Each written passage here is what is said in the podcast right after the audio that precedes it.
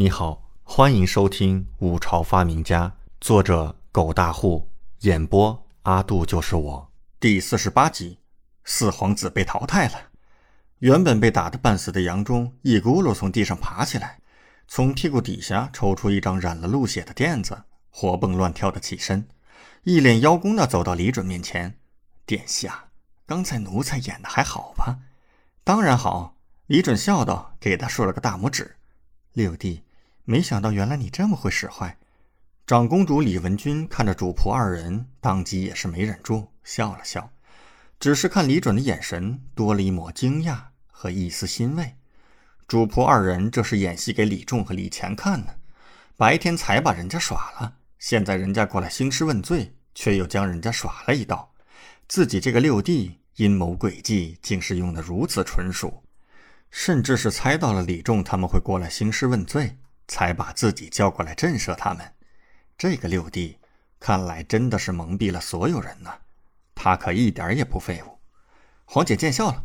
三哥和五哥肯定要找我麻烦，只能出此下策。李准挠着头，显得有些不好意思。白天的事情他一点也没有隐瞒李文君。之前告诉他的时候，让李文君听得一愣一愣的，满脸笑意。六弟奇思妙想，黄姐哪里是见笑？是大开眼界。李准摸了摸鼻子，不说话。李文君看着他，一脸放心。不过六弟能够有这样的手段，姐姐我就放心了，说明你可以保护好自己了。李文君这么一夸，李准内心还感觉有些飘，当即转移话题：“黄姐，我们今天一共猎得四十八头吧？那谁会被淘汰？”李文君点头：“目前还不清楚，不过应该是你四哥会被淘汰。”原本今日很悬，但李文君也没想到李准竟然能够来这么一手，成功将太子的队伍和四皇子的队伍引下山，在山里转悠折腾，结果让李文君他们捡了空。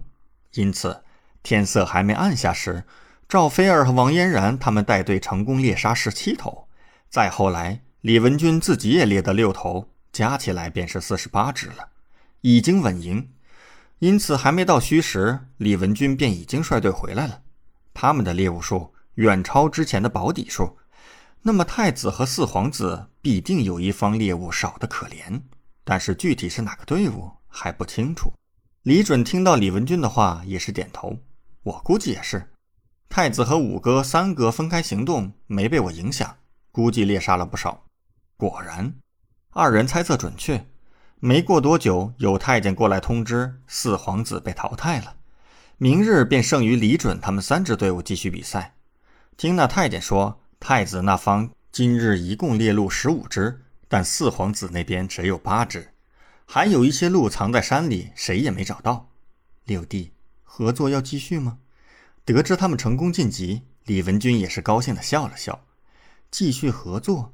李准内心微微犹豫，若是继续合作。这可有些难办了，他可是想着直接大肆动用信号弹和连弩的。如果继续合作，人多眼杂，很容易暴露。虽然他已经做好了暴露的准备，可是最好还是不要嘛。而且暴露的越快，信号弹的效果就会越差。毕竟谁都能看到，知道这是用来找猎物的。到时候信号弹一亮，大家一拥而上，又是一场抢猎之战，那鹿死谁手呢？李文君见李准有些沉默，神色依旧温柔如水。六弟，若是继续合作，黄姐不会让你输的。李准干咳一声，也不着急给回复。那个黄姐，容我先跟嫣然和赵郡主他们商量一下。王嫣然和赵菲儿不在皇家园林，而是去城内买东西了，现在还没回来。好，我等你答复。李文君温柔的点点头，很快告辞。等赵菲儿和王嫣然回来，李准跟他们说起继续合作的事宜。赵菲儿美眸微凝，有点疑惑：“这是长公主提出的，这对她已经没什么好处了吧？这第一关合作是能稳妥的赢，能晋级的话，大家都能晋级。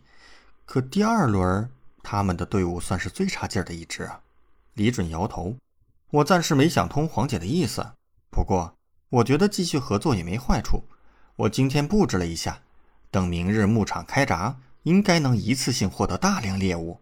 二女顿时齐刷刷地看向他，感谢您的收听，请继续收听下一集。